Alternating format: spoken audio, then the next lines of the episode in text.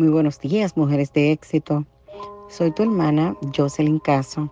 Hoy, en el pasaje de Juan capítulo 3, conoceremos un poco más sobre Jesús y Nicodemo. Una reflexión sobre cómo nacer de nuevo. Primeramente, para conocer un poco más sobre Nicodemo, tenemos que decir que era un hombre muy importante entre los judíos. Era un líder religioso.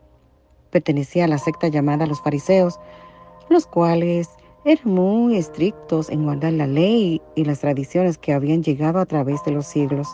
En pocas palabras, era una persona muy preparada intelectualmente y con mucho conocimiento de las escrituras. Un día fue a visitar a Jesús.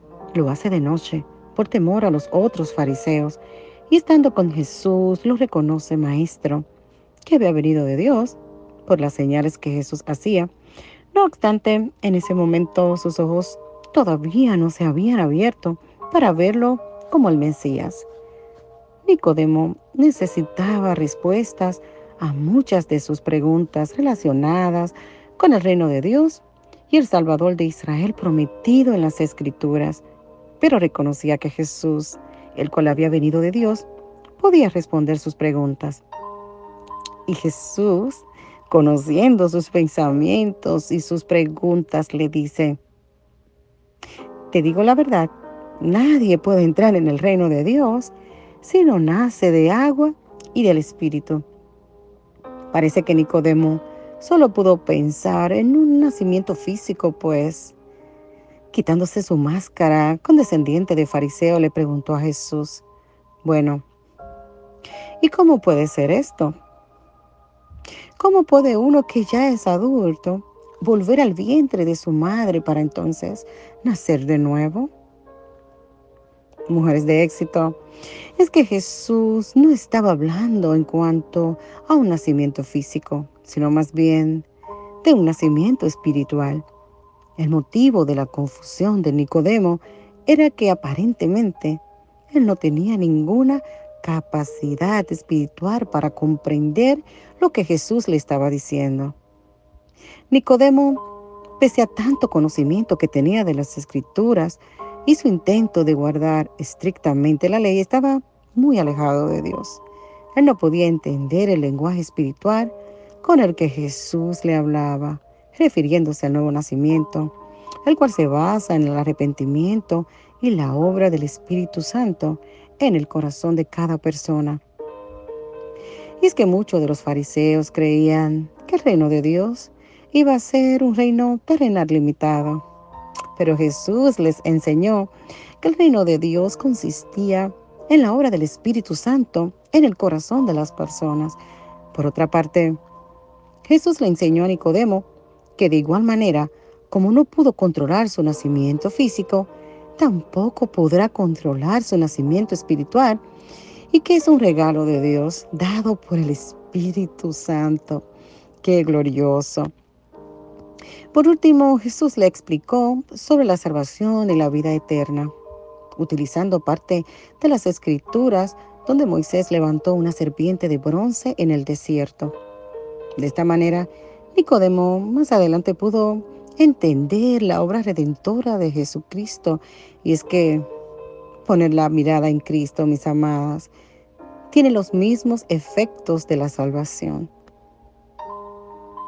Mujeres de éxito, son muchas cosas las que podemos aprender de Nicodemo, el cual fue a Jesús en lo secreto, pero después lo defendió en público. Siendo un hombre muy estudiado e intelectual, tuvo la humildad de acercarse a Jesús para aprender de él. En el capítulo 8 de Juan, Jesús dijo, El viento sopla hacia donde quiere. De la misma manera que oyes el viento, pero no sabes de dónde viene ni dónde va, tampoco puedes explicar cómo las personas nacen del Espíritu. Este versículo ilustra la forma en cómo somos nacidos del Espíritu y aunque no podemos decir exactamente cómo opera el Espíritu de Dios, pero sí nos es posible saber cuando está obrando en las vidas y en los corazones de su pueblo. Jesús le había quitado dos máscaras a Nicodemo. Él ya no era un hombre de los fariseos, ni tampoco era el principal entre los judíos. Era un Nicodemo con su personalidad real preguntando cómo podían hacerse las cosas. Y Jesús le habló muy claro. La máscara, mis amadas, esconde lo que somos en realidad, pero cuando venimos al Señor, tenemos que quitarnos todas nuestras máscaras. Frente a Él, no podemos utilizarlas. Jesús verá tal como somos en realidad y tratará a cada una de nosotras como corresponda. Así trató a Nicodemo. Wow, la palabra de Dios es profunda como el océano. En cada línea de la Biblia encontramos tesoros. En los versículos del 16 al 18 del capítulo 3 de Juan, son versículos muy conocidos por todas nosotras, pero muchas veces se nos escapa creer y caminar en esta gran verdad. En esta mañana repitan conmigo, porque de tal manera amó Dios al mundo, que ha dado a su Hijo unigénito para que todo aquel y aquí, mujer de éxito, puedes poner el nombre tuyo y yo puedo poner el mío también. Y continúa diciendo, para que todo aquel que en él cree no se pierda, más tenga vida eterna. Cuando el versículo menciona en, significa creer en Dios, es decir, confiamos en Él como el que llevó la pena de nuestros pecados. Ese es un asunto personal. Cada una de nosotras, individualmente, necesita creer que Él murió en lugar nuestro.